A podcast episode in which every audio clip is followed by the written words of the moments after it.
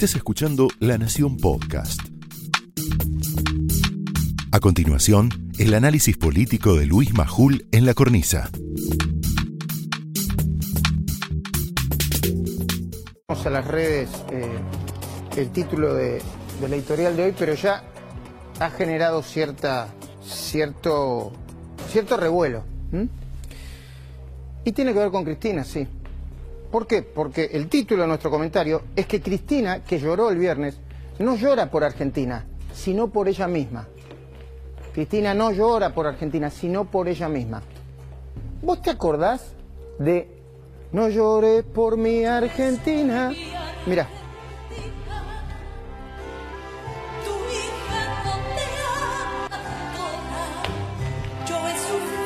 muchas versiones, ¿no? Está la, la de Valeria Lynch, la de Madonna, la de Andrea Bocelli, con otra cantante de ópera espectacular. Bueno, esta canción fue compuesta por Tim Rice y Andrew Lloyd Webber en 1976. Hay mil versiones. Es la representación, eh, perdón, en una sobreactuación incomparable, Cristina Fernández lloró. Pero no lo hizo por la Argentina que todavía ella gobierna, porque la gobierna ella. Una Argentina que Cristina, junto a otros, contribuyó a ser más pobre desde hace años, más injusta y más desigual. Porque en efecto, Cristina, aunque es parte activa de este gobierno, yo no sé cómo tiene a mucha gente convencida de que no tiene nada que ver con este gobierno.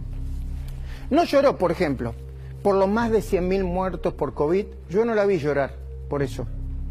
Ni la vi llorar por el 10% de pobres más que hay en el país desde que ella asumió, junto con Alberto Fernández, ni por los cientos de miles de puestos de trabajo que se perdieron desde que asumió, ni por los cientos de miles de negocios y empresas que quebraron o desaparecieron, y tampoco lloró por los niños y adolescentes que dejaron de concurrir a las escuelas.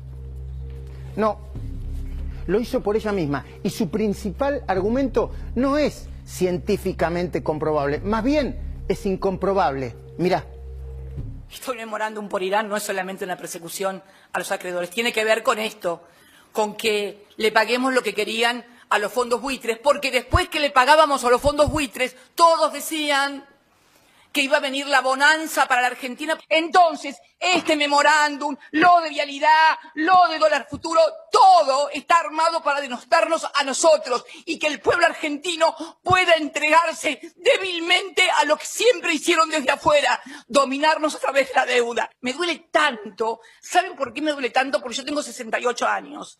Ya fui presidenta dos veces. No me mueve nada más que el dejarles un país a mis hijos y sobre todo a mis nietos y a mis nietas mucho mejor del que recibió su abuelo en el 2003. Todavía me cuesta creer que a 27 años de la tragedia de la AMIA estemos todavía discutiendo esto, que es el montaje de una mentira para poder ganar elecciones, para poder mantener entretenida a la gente y para poder echarle la culpa a los que mal o bien, con equivocaciones, con aciertos, podemos decir que cuando nos tocó gobernar la Argentina, la gobernamos para que la gente pudiera vivir mejor.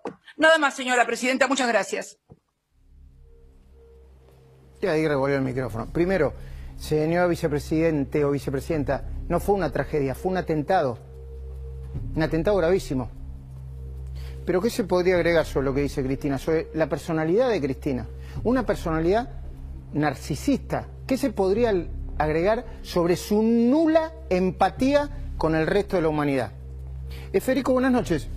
¿Cómo definirías la personalidad de, de Cristina Fernández de Kirchner?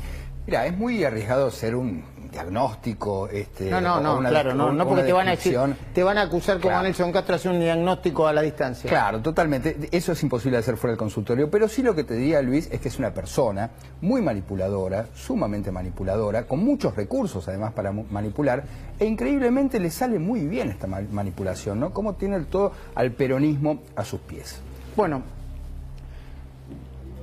lo que dijo es mentira, pero sí debemos hacer una seria advertencia sobre lo que significa que los tres jueces del tribunal oral que la deben investigar, acá está Silvina Martínez y ya lo advirtió muy temprano, míralos, Daniel Obligado, ahí lo tenés, José Michilini y Gabriela López Iñiguez le hayan permitido, como si fuera un ser excepcional de otro planeta, una imputada VIP, algo que no existe en el Código Procesal, pedir la nulidad de la causa en el medio de un juicio oral ya iniciado.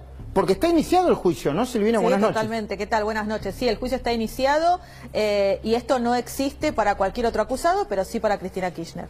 Bueno, y con un agravante moral, que la hayan autorizado a hacerlo el mismo día en que los familiares de las víctimas del atentado contra la AMIA realizaban su homenaje. Ahora mismo hay que comunicar a estos jueces, por si no se enteraron, algo que resulta indiscutible. Si al final del proceso están convencidos de que ella y todos los demás, como Carlos Zanini, Luis Delía, Fernando Esteche, Andrés Larroque y Yusuf Khalil, entre otros, son inocentes, si estos jueces están convencidos, tendrán que sobreseerlos. Pero de nuevo, aceptar la nulidad del juicio no resiste el menor análisis. Por eso no te confundas. Cristina el viernes lloró por ella misma, no por los 84 muertos del atentado más grave desde el holocausto, no por el asesinato del fiscal Alberto Nisman, por eso no lloró. Al contrario, mandaba a su ministro a insultarlo,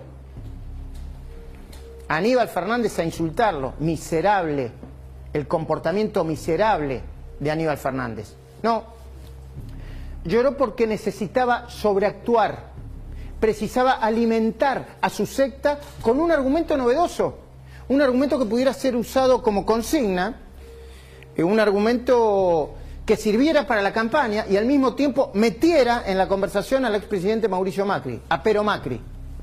El argumento de que fue una conspiración internacional la que la puso en el banquillo de los acusados de la causa del memorándum de entendimiento. Una conspiración impulsada y financiada por los fondos buitre, a los que ella no les quiso pagar, porque para ella primero estarían, ponele, los intereses de la patria. Mamita, ¿cómo me sonó el mismo argumento que Vudú, no? El que se robó la máquina de hacer billetes, diciendo no, es porque nosotros estatizamos las jubilaciones que nos atacaron. Condena firme Vudú, ¿no? Por eso, a pesar de los gritos, la bandera argentina que tenía atrás, su cuidada estética de ropa blanca y sus inflexiones de voz, el viernes Cristina no explicó lo único que tenía que explicar. ¿Por qué tomó la decisión como presidenta de concederle al gobierno de Irán la prerrogativa de investigar a los autores materiales e intelectuales del atentado en la justicia de su propio país, en Irán? ¿Y por qué creemos que es relevante desarticular la nueva operación de la vicepresidenta el viernes? Porque apunta a evitar o anular también los juicios por lavado de dinero y corrupción en los que está seriamente implicada. ¿Cuáles? Bueno, Otesur y los Sauces, iniciado por una investigación de Silvina Martínez y Margarita Stolbizer, Vialidad u Obra Pública y los cuadernos de la corrupción. ¿Y por qué está seriamente complicada? Porque la justicia ya procesó y condenó de manera firme a Lázaro Báez, el testaferro y socio de la familia Kirchner. Mira, en 2018, en los días en que el juez federal Bonadío allanó la casa del Calafate de Cristina, ¿te acordás que encontraron ahí, hay una causa por espionaje ¿eh? en la que está involucrada? Encontraron desgrabaciones con llamadas telefónicas extrañas. El senador nacional, Eduardo Costa, le puso cifras al escándalo de corrupción más relevante de la historia reciente de la Argentina. Prepárate porque es una batería, parece una ametralladora de cifras y de hechos de corrupción. Y prepárate porque suma millones, millones, millones y millones de dólares. Dale. Durante los 30 años, desde el año 1987, la Intendencia de Río Gallegos gobernaba Néstor Kirchner. Le voy a relatar algunas sobritas. Ruta Provincial 39, de Bajo Caracoles a Las Heras. Era una obra de 130 millones de dólares. ¿Quién la ganó? Austral Construcciones. No la hizo. Autovía Comodoro Caleta. Mil millones de dólares. La licitaron en 200, la ganó Austral Construcciones. Mil millones de dólares. Nunca terminaron, nunca hicieron la obra. Se llevaron los mil millones de dólares. Avenida Circunvalación de Caleta Olivia.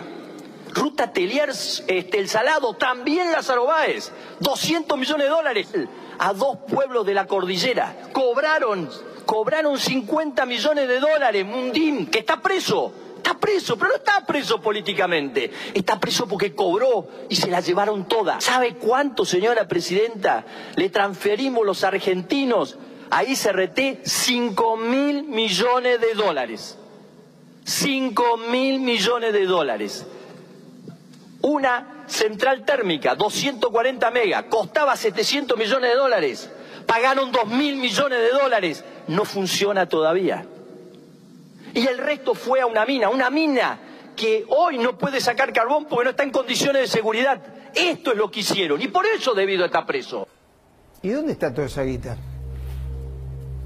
Yo tengo mi sospecha, pero ¿dónde crees que está toda esa guita? Bueno, ahora acaban de llegar 3 millones y medio de vacunas provenientes de Moderna, uno de los laboratorios del imperio, ¿eh? Atenti. Donadas gratis por el país más capitalista del mundo, Estados Unidos. Cristina, pero también Alberto Fernández y especialmente Máximo Kirchner van a tener que hacerse cargo de la responsabilidad política de no haber contratado a Pfizer. Porque los científicos, dicen, no yo, pudieron haber evitado 20.000 muertes y no lo hicieron. Esto fue el análisis político de Luis Majul en La Cornisa, un podcast exclusivo de La Nación. Escucha todos los programas en www.lanacion.com.ar. Suscríbete para no perderte ningún episodio. Estamos en Spotify, Apple Podcast, Google Podcast y en tu reproductor de podcast favorito. Seguí escuchando La Nación Podcast.